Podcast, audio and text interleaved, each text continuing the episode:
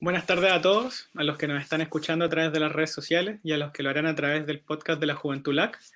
Soy Diego Campos, abogado, magíster en políticas públicas y enlace para Chile de la Red Latinoamericana de Jóvenes por la Democracia. Hoy tenemos una conversación especial con respecto a los acontecimientos que han estado ocurriendo en Colombia.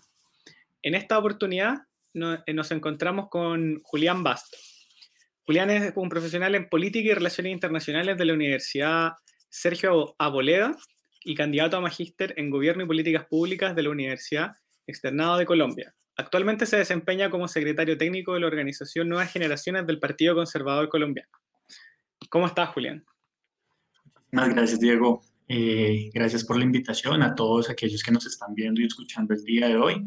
Y pues, y presto a responder todos los interrogantes que tengan. Muchas gracias. Bueno, en primer, en primer lugar, eh, nosotros nos enteramos em, por, la televisión que estaba ocurriendo lo que acá se llamó el 2019 un, estallido social, que en su minuto acá en Chile eh, se decía que nadie lo había visto venir como el primer día y luego ya habían 50 versiones de que esto se venía a venir hace mucho tiempo, todos tenían sus definiciones, pero en el, en el caso colombiano eh, no sé si todavía están muy claras esas definiciones. ¿Cuál es el contexto en el cual eh, Colombia se encontraba? Nosotros, todo el mundo ahora está pasando eh, esta crisis por el coronavirus, pero ¿qué hace de especial eh, o qué papel juega el tema de estar en pandemia en, Colombia para que, para que sucedieran estos hechos? No, Diego, sucede lo siguiente. El país como, los diversos países de, América Latina pues, venimos afrontando una crisis en términos sanitarios que pues, es provocada por el COVID-19. ¿sí? Em, varios análisis internacionales han demostrado que em, el COVID y la pandemia pues, en general y todo lo que genera ella como la falta de, asistencia a los trabajos, la disminución de productividad, eh, pequeñas recesiones en la economía y demás, todo ese, ese, ese cúmulo de cosas, ¿sí? Pues iban a, generar o iban acumulando una serie de cuestiones sociales, económicas y políticas alrededor de, de las sociedades latinoamericanas. ¿sí? Em, estos, este último año y medio, que creo ya es año y medio que, que llevamos en, en pandemia, eh, ahondó eh, las desigualdades, no solo en América Latina, pero ahorita específicamente en Colombia, donde muchos aspectos en términos de desigualdades económicas y sociales, eh, que ya habían tenido una especie de, de primer, em, de primer pronunciamiento o demostración a finales del año 2019, cuando hubo una serie de marchas y manifestaciones eh, a lo largo no del territorio nacional como tal, sino que se concentraron en su mayoría en Bogotá. No obstante, pues llegó esta pandemia y la salida a las calles claramente era imposible, eh, por no decir que, que pues era necesario no salir a la calle. Y eso se fue acumulando, empezó a llegar el desempleo, empezó a llegar eh, con el desempleo la necesidad de las personas de comer día a día, ¿sí? Em, en Colombia y creo que en varios países de América Latina hay varios estudios que han demostrado em, la, la, disminución de platos de comida que recibe una familia a lo largo del día. Normalmente pues la idea es comer tres veces al día, pero hay familias que terminan quitando un plato de la comida pues para seguir comiendo. ¿sí? Y se fueron acumulando una serie de causas sociales y económicas em, en ese sentido. ¿Qué es lo que sucede? Ahora cuando eh, se vuelven a abrir en los países, en este caso Colombia, en términos económicos, en términos eh, de volvamos a las calles, reactivemos la economía, eh, tenemos que, que, volver a consumir lo que consumíamos para mantener un PIB fuerte, grueso, etc. El gobierno nacional em, decide presentar una reforma tributaria, ¿sí? una reforma fiscal la llamarían en otros países, con el fin de llenar un hueco fiscal que se viene ampliando, ¿sí? producto de, em, de los gastos eh, y de las inversiones que se hicieron en medio de la pandemia. equipos médicos, la compra de vacunas, el tema de la atención eh, sanitaria y otro tipo de aspectos que eran supremamente necesarios para afrontar los distintos picos del COVID. Em, si bien una reforma eh, tributaria o fiscal era necesaria, era una reforma que muchas personas y varios economistas bien, bien reconocidos aquí en Colombia decían que era una reforma inoportuna por lo regresiva que era, en el sentido en que afectaba con un golpe muy, muy fuerte a la clase media colombiana. ¿sí? Cabe resaltar que la clase media colombiana, si bien es una clase media eh, en términos de, poder adquisitivo comparable con la de varios países de América Latina, es una eh, clase media, creería yo como en el caso de América Latina, es una clase media débil. Sí, es una clase media que con cualquier afectación de la economía se puede generar una serie de problemas en términos de su poder adquisitivo. ¿Qué es lo que sucede? Esta reforma tributaria eh, generaba una serie de, de, impuestos, ¿sí?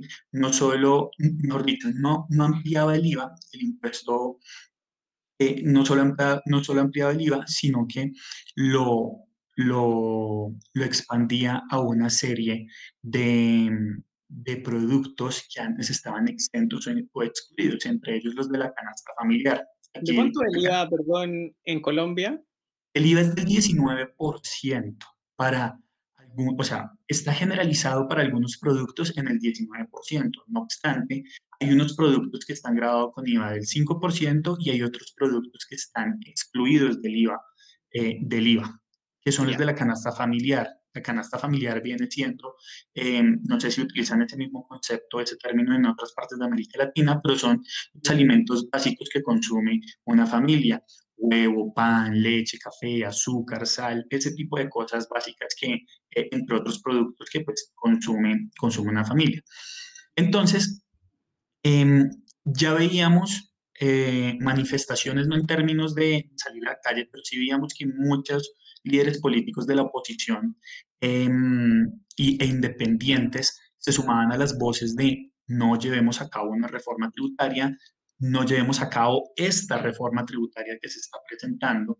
Y pues lo que sucede es que eh, las personas eh, por cuenta propia, a través de grupos de WhatsApp, de Facebook, Telegram, lo que ustedes quieran, se empezaron a organizar, empezaron a salir de a las calles. ¿Sí? Al principio, sí, se puede decir que eh, fue un llamado de varios líderes políticos de distintos sectores, pero la protesta o la marcha eh, si las protestas o las manifestaciones se volvieron más que todo de la ciudadanía en varios sentidos. Y entre ellos, pues ha, ha habido un movimiento muy amplio de estudiantes, tanto universidades públicas como privadas, que han salido a llenar las calles en ese sentido. Una vez sucede todo esto y llevamos más o menos, o sea, en ese momento que estoy hablando, llevábamos más o menos una semana de, de, Em, sí, de un ajetreo político y social en el país, el gobierno nacional empieza a decir, no, ya no va a ir este artículo, ya no va este artículo de la reforma, pero a la gente ya no le importaban los artículos de la reforma, sino que era una indignación mucho más amplia. Y todo esto desemboca en un tema y es que eh, el presidente decide retirar, solicitarle al Congreso que retire el proyecto de ley de reforma tributaria o de reforma fiscal, lo retiran del Congreso y al día siguiente el ministro de Hacienda eh, renuncia junto con todo su equipo, incluyendo los viceministros. Em, esto eh, como para dar una amplia explicación de, de, lo que precede a la situación que vivimos ahorita. La gente, me ibas a decir algo, Diego, qué pena. Sí te quería eh, preguntar, eh, entiendo que esta, esta reforma tributaria, nosotros no sabemos bien cómo está la, el, el Congreso colombiano, el, el, el, partido gobernante en este caso, o la coalición gobernante, porque no lo, nosotros desde fuera no, no, no sabemos bien cómo funciona, eh, puede mandar esta reforma y tiene que negociar con otros grupos, tiene mayoría en el Congreso, se encuentra en minoría. Eh, ya había hecho unas tratativas anteriores para poder hacer esta reforma y le habían dicho que sí o simplemente no, no fue Exacto, es que eso es lo que sucede, es que el gobierno anuncia eh, con unas semanas de anticipación o más o menos un mes de anticipación, mes y medio de anticipación, que iba a presentar una reforma tributaria.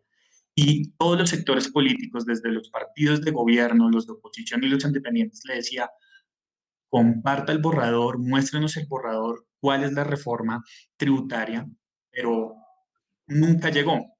¿sí? Y cuando se le presentaba a los gremios también era lo mismo, no había un articulado. El articulado lo presentan dos, tres días antes de que se presente como tal en el Congreso de la República. Y pues claramente la Constitución le otorga la iniciativa legislativa al presidente de la República en términos tributarios, en términos de, la hacienda, por así decirlo, del Estado, se las otorga al Ejecutivo del país, ¿sí? a la rama ejecutiva. Pero teniendo en cuenta que, que, el presidente también tenía unas mayorías en el Congreso, que incluye a, a, los partidos de gobierno, Partido Conservador y Partido Centro Democrático, entre otros partidos pues, que tienen eh, unas minorías en Congreso, ¿sí? pues se creyó que, que iba a poder pasarla eh, negociándola en el Congreso. No obstante, los partidos independientes, que en algunas ocasiones apoyan y no al gobierno, eh, en este tipo de iniciativas lo dejaron totalmente solo, acabando con la mayoría en, en, el legislativo. ¿sí? Y eso claramente dificultó todo porque el mismo, hasta los mismos partidos de gobierno, Partido Conservador y Centro Democrático, le dijeron al presidente, presidente, revisar muchos aspectos de la reforma, no podemos grabar así a la clase media, no podemos hacer una serie de cosas que están ahí porque son insostenibles tanto política como económica como socialmente eh, en este momento. ¿sí? Estamos a un año de elecciones presidenciales y de Congreso, entonces es un tema, es un tema que lo dificulta aún más. Y, y en este sentido, una vez que ya se, se retira eh, tardíamente, por lo que tú me estabas explicando, eh, la gente ya no vuelve a sus casas, están, sí, siguen en la calle. Muchos, nosotros hemos escuchado que han habido cortes, desabastecimiento de grandes ciudades, se habla del caso de Cali. ¿Esto tiene que ver eh, con, el, con, el, mismo fenómeno o, ya ha mutado en, en, otro tipo de demandas un poco más amplias? Y dentro de lo mismo, ¿Esto ha sido canalizado políticamente por algún, eh, por algún liderazgo de oposición o dentro del, tal vez del mismo gobierno, pero o, una especie de caudillo? ¿O esto es totalmente eh, sin cabeza, por decirse? Es, es, una combinación muy interesante. Eh, yo creo que, Colombia se vuelve un caso estudio muy interesante para cualquier politólogo que, que, quisiera revisarlo, cualquier economista, hasta sociólogos que quisieran revisar esta situación. ¿Qué es lo que sucede?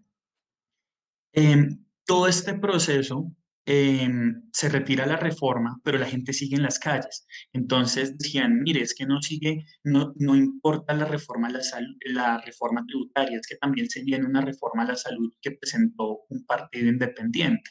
¿sí? Entonces, esa reforma a la salud, dicen, también nos va a afectar a nosotros como ciudadanos y continúan con esa retórica. ¿Qué es lo que, qué, qué es lo que continúa? Y es que hasta cierto punto eh, se puede decir que, que las movilizaciones eh, se tornaron de ser en, en aspectos pacíficos, ¿sí? Se, se, volvieron un poco violentas, ¿sí? Y eh, pues claramente hubo abusos de parte y parte. Eh, desde las personas que estaban manifestándose, que muchas eran pacíficas, no hay que negar, la, eh, no hay que negar eh, lo obvio, eran marchas eh, ampliamente pacíficas, pero habían unos sectores internos un poco más radicales que pues dañaban estas, estas manifestaciones y se lanzaban a la violencia así como el Estado, a través de, del uso legítimo de la fuerza, a través de la policía y pues de las fuerzas, de, eh, las fuerzas del orden, ¿sí? pues también eh, cometió alguna serie de abusos como lo han documentado algunas organizaciones internacionales u organismos internacionales como la Oficina para los Derechos Humanos ¿sí? de, las Naciones Unidas. Eh, ¿Qué es lo que sucede? Todo esto se, se torna una mezcla de todo, ¿sí? tanto de expresiones pacíficas de, manifestación como unos temas violentos. Cali, que es la tercera ciudad más importante del país, eh, se vuelve como el epicentro de todas estas manifestaciones. ¿sí? A pesar de que había manifestaciones en Bogotá, en Bucaramanga, en Barranquilla, en otras ciudades del país, Cali se vuelve el epicentro de todo esto.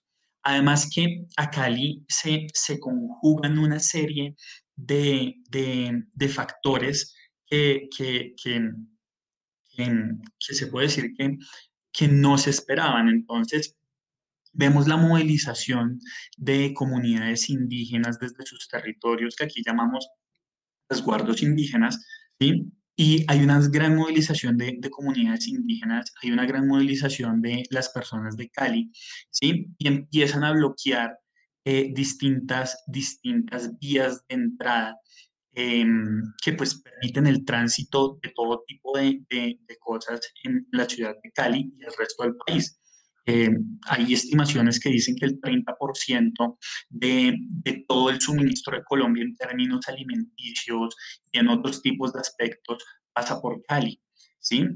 Entonces, en, las manifestaciones ya se salen de, ya se salen de, de, de las manos, por así decirlo, a, líderes políticos y la gente empezamos a ver cómo esto muta en un tema eh, propio de las personas que, pues, sencillamente eh, están... Es que creo que, que además de las, de las manifestaciones que siguen siendo pacíficas, hay una, hay una insubordinación, una insurrección civil en algunos, en algunos puntos, ¿sí? Como te digo, los bloqueos, entonces eh, le cobran a las personas para entrar y salir de la ciudad, personas que no ejercen ningún tipo de autoridad, ¿sí? Porque entonces, al o mejor dicho, a los alcaldes o al alcalde de Cali le tocó retirar a la policía, eh, que es la que tiene que garantizar el orden, la autoridad en la ciudad, le tocó retirarla porque estaban estigmatizando mucho a la policía por una serie de abusos que se habían cometido, que no son totalmente de la policía, pero pues desafortunadamente alguien tiene que pagarlo y eso es lo que sucede, la retiran, retiran a la policía, la alcaldía de Cali y lo que vemos ahorita es un desorden, vemos un anarquismo en el que personas que no tienen ningún tipo de autoridad requisan carros, cobran a las personas por entrar y salir de la ciudad, no dejan entrar eh, suplementos, no dejan entrar comida, no dejan entrar oxígeno, que es vital para, para los centros médicos, entre otras muchas cosas. Y eh, yo creo que ahorita ningún político de oposición se atreve, sinceramente, a, a, salir a decir, eh, hagamos esto, o hagamos lo otro, porque nadie, nadie le está prestando atención ahorita a los líderes, a los líderes políticos. Es, es un movimiento que se vuelve acéfalo, se queda sin cabeza y, y pasa como la hidra, como la, la, la criatura esta mitológica que le cortaban una cabeza y le salían dos más y le cortaban esas dos y le salían tres más. Bueno, encontramos un, un, un monstruo de ese tipo en el que, en el que no sabemos eh, y el gobierno nacional se encuentra también en, entrecruzado, entonces es muy difícil. Y en este caso, con el tema de la pandemia que afecta, a que afecta a todo el mundo, ¿qué tipo de restricciones existían en Colombia antes de que existiera eh, todas, todas estas manifestaciones?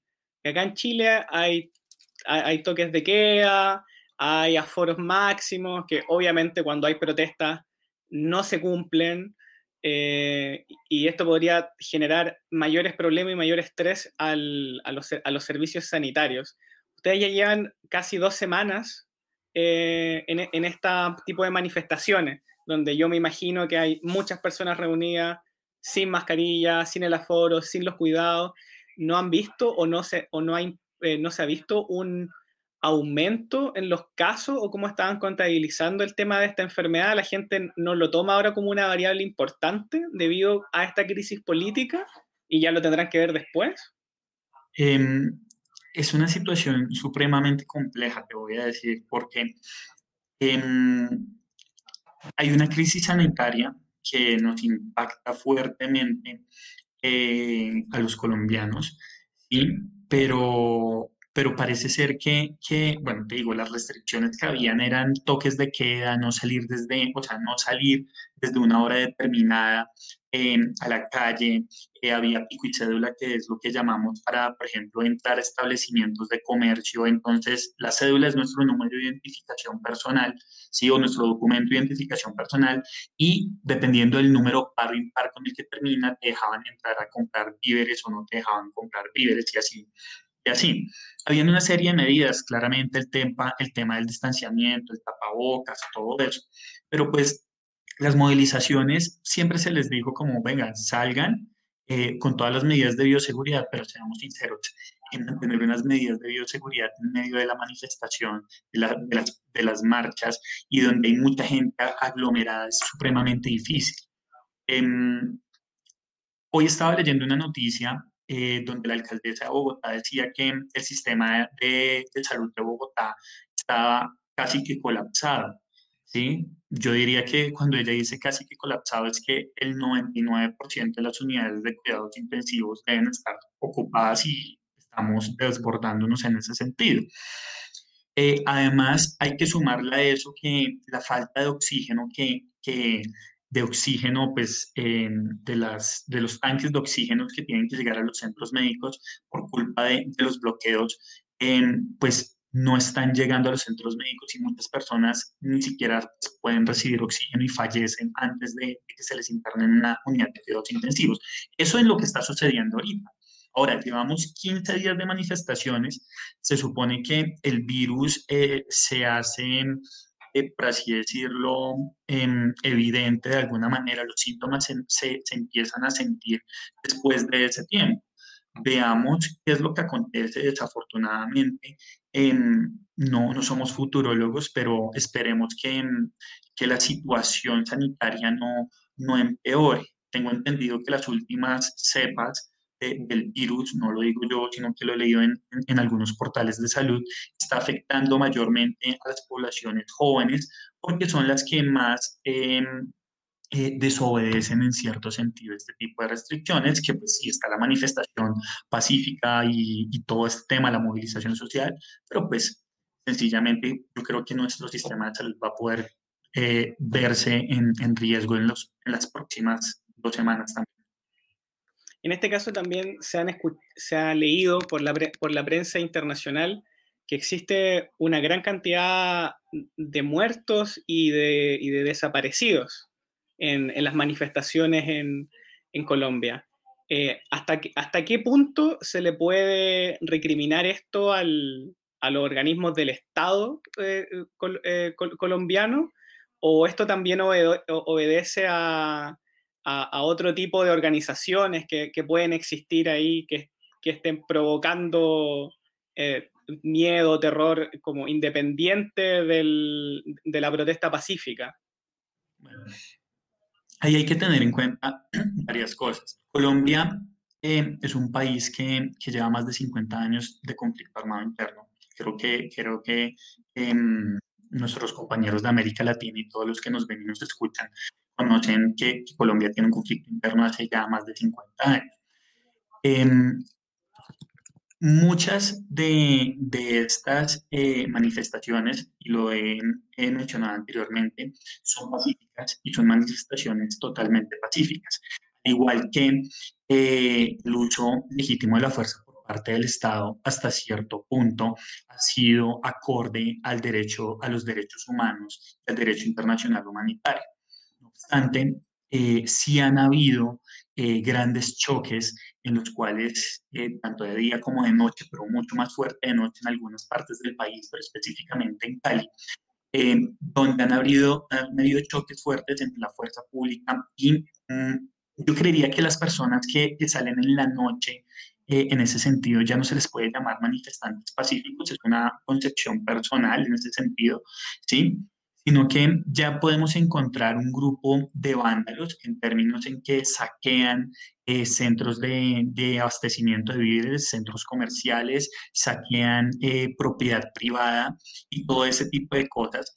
Pero también hemos visto la acción coordinada en el caso de Bogotá, ¿sí? de eh, la quema de CAIs. que es un CAI? Los CAIs son pequeños centros em, se llaman centros de atención inmediata, pero em, son em, pequeñas construcciones o pequeñas, no sé cómo decirlo, sí, como pequeñas construcciones de eh, donde hay unos policías, sí, los policías vigilan unos, unos cuadrantes que se les especifican en distintas partes de la ciudad, como para generar zonas de, zonas de seguridad en distintas partes de la ciudad. Eh, hubo un ataque coordinado en el cual se eh, quemaron 10 de estos CAIs, varios de ellos con policías al interior, ¿sí? desarmados, muchos de ellos violándoseles sus derechos humanos. ¿sí? Y yo creo que eh, personalmente uno no coordina, o sea, la manifestación, la manifestación espontánea, ¿sí? Es normal, pero la manifestación espontánea no coordina la quema de 10 CAIs con policías a su interior, ¿sí? Eh, de esa manera. Yo creo que en algún asunto, ¿sí? O en muchos de estos aspectos, eh, hay infiltraciones por parte de, de las disidencias de las FARC, ¿sí? Y también de otros grupos que lo único que quieren causar es, esa anarquía, ¿sí? No lo digo yo, hace el día de ayer, si no me equivoco, eh, ayer o antier, em, salió un video en el que uno de estos guerrilleros eh, que se había desmovilizado y que volvió otra vez a reincidir en crímenes y, volvió a, pues, nunca, o sea, volvió, volvió a, volvió, volvió a sus actitudes criminales como, como guerrillero, ¿sí? Pues salía con un mensaje alentando la protesta, alentando un golpe de Estado y todo eso. yo creo que eso desprestigia más a la manifestación social pacífica que, que, que apoyarla. Entonces yo sí soy fiel creyente de que este tipo de acciones coordinadas, muchas de ellas, claramente eh, muchas de estas acciones coordinadas que son violentas, eh, debe haber infiltraciones por parte de, estos grupos armados al margen de la ley y de, criminales. Hay manos oscuras detrás de eso. Y en este caso, ya que, como tú pudiste, explicaste muy bien, esto ya no se trata de una reforma tributaria, no solo de la reforma a la salud que tú mencionaste, existen estos grupos coordinados, independientes de las manifestaciones pacíficas. ¿Cuál es la salida eh, que tú ves, una, eh, qué tipo de salida política se Tú me dices que existen eh, elecciones en un año, pero no creo que el país pueda estar un año en, esta tensión junto con la, crisis sanitaria. Además, como tú lo mencionas, tal vez no es un proceso de que por el cambio, el cambio de, de, los políticos, del ciclo político, se acabe esto, porque parece ser algo distinto. ¿Cómo lo va, a querer abordar el, gobierno? El gobierno nacional, em, el gobierno nacional se ha venido, por así decirlo, em, estudiando la situación que, está aconteciendo. ¿sí? Más allá de que ya se están conformando mesas de diálogo en los departamentos, ¿sí? en cabeza de los gobernadores y, de los alcaldes de los diferentes municipios. Em, el gobierno nacional debe buscar una estrategia em, de diálogo claramente con las personas que tienen reivindicaciones en torno a la manifestación política. Yo creo que muchas de las reivindicaciones son supremamente válidas, em, pero toca buscar salidas reales. ¿sí? Toca buscar salidas reales que de verdad que de verdad nos generen un cambio. ¿Qué es lo que, lo que podemos eh, ver en este sentido? Hace unos días el Comité del Paro, que se hace llamar un grupo de personas que, que, supuestamente representan las personas que están en el paro, lo cual es falso porque ya muchas personas han salido a decir, mire, el Comité del Paro a mí no me representa, no dialogue con ellos porque a mí no me están representando. ¿sí? Hizo una propuesta, hizo una propuesta y puso su pliego de propuestas, unos 6, 8 puntos, si no me equivoco, y dentro de ellas está una, un ingreso básico universal o una renta básica universal que llaman. Pero cuando uno se va a hacer un análisis de ello, y no lo hago yo, lo hizo un diario aquí en Colombia que se llama el Diario de la República, eh, básicamente lo que solicita el Comité del Paro necesita una, reforma, una reforma de 81 billones de pesos, cuatro veces más ¿sí? Cuatro veces más lo que pretendía es eh, recoger la anterior reforma tributaria que buscaba eh, recoger 23 billones de pesos. Les voy a dar un ejemplo. 23 billones de pesos son 6 mil millones de dólares. ¿Sí? 23 millones de pesos son 6 mil millones de dólares. O sea, la reforma que estaba proponiendo el paro, o las, la reforma no, pero las cuestiones que propone el, el, comité del paro, esta gente que nos representa a muchos de los que están en, en, en, en las regiones, pues buscaba una reforma cuatro veces superior a los 6 mil millones de pesos. ¿sí? Entonces yo creo que nosotros eh, como colombianos, los partidos políticos, el gobierno nacional, la sociedad civil, los gremios, tienen que sentarse em, a buscar una salida eh, en torno al diálogo, ¿sí? Y ante todo tienen que buscar, primero, hacer propuestas que se puedan realizar, ¿sí? Y el gobierno nacional, con toda su responsabilidad que tiene, tiene que hacer soluciones que de verdad se puedan llevar a cabo, no solo prometer por prometer, ¿sí? Eso en el primer sentido. Segundo, yo considero que es supremamente necesario que, así como se está dialogando, el orden vuelva a las ciudades donde ha sido alterado. El restablecimiento del orden es supremamente importante y si lo digo como, como, como conservador, ¿sí? El orden constitucional es muy necesario.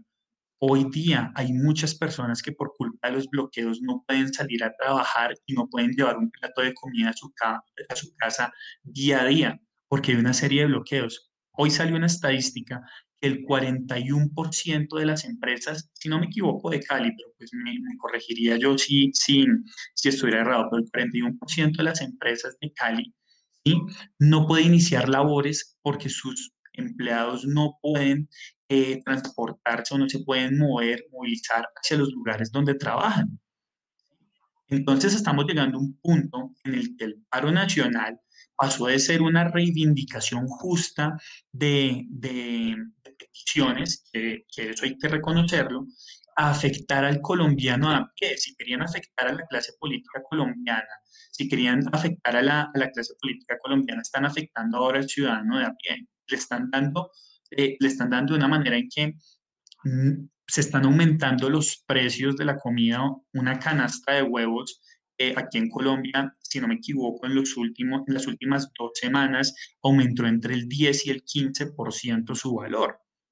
Entonces, eso es supremamente complicado y yo creo que, que en esos tres puntos eh, eh, no hay libertad sin orden. digo, no hay orden sin libertad, pero tampoco hay libertad sin orden. ¿sí? Y nosotros tenemos que reclamar derechos, ¿sí? Y conocer nuestros derechos, pero también saber cuáles son nuestros deberes. Y hay un punto en el que, en el que la movilización, que es totalmente legítima, pues termina afectando a muchísimas personas. Y en este caso, tú hablaste de, del Comité del Paro. ¿Esto es una organización eh, extra Congreso, por decirse, e, extra legislativa, no, no se refiere a miembros de partidos de oposición que representan. No, el comité del paro, yo, lo, yo, lo, yo lo describo como una figura amorfa, ¿sí? Eh, no, no tiene, una, no, no tiene una, una, forma, una forma de ser, como te digo, son un grupo de personas que se, auto, se autoproclaman comité del paro y tú te estoy diciendo, no lo digo yo, podemos ver las redes sociales en Colombia, ¿sí? que desafortunadamente pues, están, están muy convulsionadas, pero podemos ver redes sociales y podemos ver a los distintos medios de comunicación entrevistando a gente, mire, el comité de paro no me representa, ¿sí? Necesitamos que el gobierno nacional venga y se sienta aquí a hablar en asambleas populares. Yo digo, bueno, ¿qué punto de las asambleas populares son tan populares también, no? Porque pues tienen una serie de intereses detrás, pero pues es muy normal. Eh, entonces, no, no, no hay eh, congresistas eh, o partidos de oposición o políticos de oposición detrás de, detrás de este comité del paro, pero lo que sí hemos visto es que tanto los partidos de gobierno, Partido Conservador, Centro Democrático, como los partidos de oposición y los partidos de, independientes, están en los territorios en esas mesas. ¿sí? el presidente de la República em, está haciendo, em, no sé si es que la palabra no es aclamado, pero sí se le está haciendo un llamado y muchas, mucha de la ciudadanía está diciéndole, presidente, venga a Cali, siéntese acá. El presidente hoy estuvo en Cali, pero fue a las 2 de la mañana y se volvió antes de la media mañana. Entonces, eso también es un mensaje, un mensaje erróneo en este sentido. Y muchas personas al interior de su partido, que es el Partido Centro Democrático, el día de ayer o antier renunció el vocero del Senado de la República, del Centro Democrático, diciendo, venga, es que a mí me escogieron como usted para representar a una ciudadanía, pero como usted está viniendo aquí, yo voy a renunciar como vocero del Senado de, de, de nuestro partido, que es lo que está sucediendo. Entonces yo creo que hay una desconexión eh, muy amplia que va a agrietar políticamente todo para las elecciones del otro año. Y, en este caso, el, el, Congreso en general, se, durante estas dos semanas, se, se, ha dado cuenta de esta desconexión? ¿Están en pos de querer formar un acuerdo más transversal, dejando de lado este clivaje izquierda-derecha tan típico que existe? ¿O, o, o hay gente que todavía está tensionándolo porque nosotros en, otros países hemos visto que el gobierno se tambalea y la oposición no le ayuda mucho, lo trata de votar, pero en este caso, eh, ¿se está dando eso o los políticos entendieron su rol de Estado? Eh, no. Eh, em, yo sí esperaría que, que, mucha de la clase política entendiera su, su rol de Estado. Em, yo creo que que son muy pocos los políticos que pueden llegar a, a, entender la situación en la que nos encontramos. Muchos, sí, eh, te digo yo, han ido a las zonas, eh, pero yo los considero que son supremamente oportunistas, y, y, más eh, que hay políticos que, que, que han pasado por un montón de partidos políticos aquí en Colombia y que em, están hoy hablando con la ciudadanía cuando estoy seguro que hace cuatro años no lo hubiesen hecho. ¿Sí? Em, es una situación muy complicada. Eh, ni, lo, ni decir que los gobernadores o los alcaldes asumieran su rol, su rol, de, su rol de Estado, ¿no? Te digo yo, por ejemplo, el alcalde de Cali eh, y otros alcaldes del país han, han, han dicho como no voy a, no, pues voy a dejar que las manifestaciones sigan dando, pero no voy a, a, dejar que la policía salga, ¿sí? O en el caso de Bogotá y Medellín, que son la primera y la segunda ciudad más importante del país, eh, respectivamente, cuando el presidente dijo que, que iba a otorgar asistencia militar como el presidente comandante supremo de las Fuerzas Armadas en Colombia, ¿sí? Dijo que iba a otorgar asistencia militar para, para, para pues restablecer el orden en algunos lugares. Esa noche que quemaron los 10 CAIs que te digo coordinadamente, salieron los dos alcaldes a decir, no, aquí no necesitamos asistencia militar. No, es que no es que no, no es que la necesiten, es que la constitución le da unas facultades al presidente de la República ¿Sí? como comandante supremo de las Fuerzas Armadas y si el presidente dice que va a restablecer el orden público en una ciudad, lo hace con o sin consentimiento del alcalde, del alcalde, ¿sí? Entonces yo creo que hay unos vacíos de poder. Entonces vemos, vemos unos vacíos, eh, todo gira, desafortunadamente estamos en un mundo eh, en el que todo entonces gira a la imagen del político en nuestros dispositivos móviles, ¿sí? Entonces, eh, bien o mal el político en Twitter, bien o mal el político en Instagram, en Facebook y qué decir en las cadenas de WhatsApp, en la cadena de WhatsApp todos son de lo peor o son lo de, lo mejor dependiendo de lo que miren. Entonces yo creo que muchos de los políticos no han asumido ese rol de Estado de acuerdo a las circunstancias en las que estamos y, y, que es lo que amerita. Perfecto. Muchas gracias, Julián, por contarnos todo lo que está pasando en Colombia. Es muy bueno tenerte acá. Nosotros desde, al menos desde Chile, uno le llegan noticias muy sueltas de lo que, de lo que sucede, simplemente que está las protestas y que no cesan, pero nada más. Entonces, muy bueno poder conversar contigo. Gracias, ¿no? ¿Un comentario final para, para ir cerrando esto? Sí, sí, claro, ya eh, eso era, y era que pues, muchísimas gracias por el espacio. Yo creo que, que es necesario que, que las personas conozcan eh, lo que sucede. Creo que fui muy ecuánime al momento de, de, de comentarles lo que sucedía eh, en términos generales. Obviamente, pues tengo mi posición eh, respecto a mi ideología, pero pues eh, yo también soy politólogo y pues tengo que, tengo que dar como, como un análisis político de las cosas y qué mejor que, que, que no hacerle caso omiso a mi profesión. Yo a lo que invito a las personas es que em, si, si van a, a, revisar los temas de Colombia, no se queden con lo que vean en las redes sociales, en los diarios colombianos. ¿sí? Que cada uno tiene su postura, pero por lo menos pueden ver las distintas posturas en, distintos diarios o medios de comunicación colombianos. Em, eso, es, eso es importantísimo desde mi punto de vista.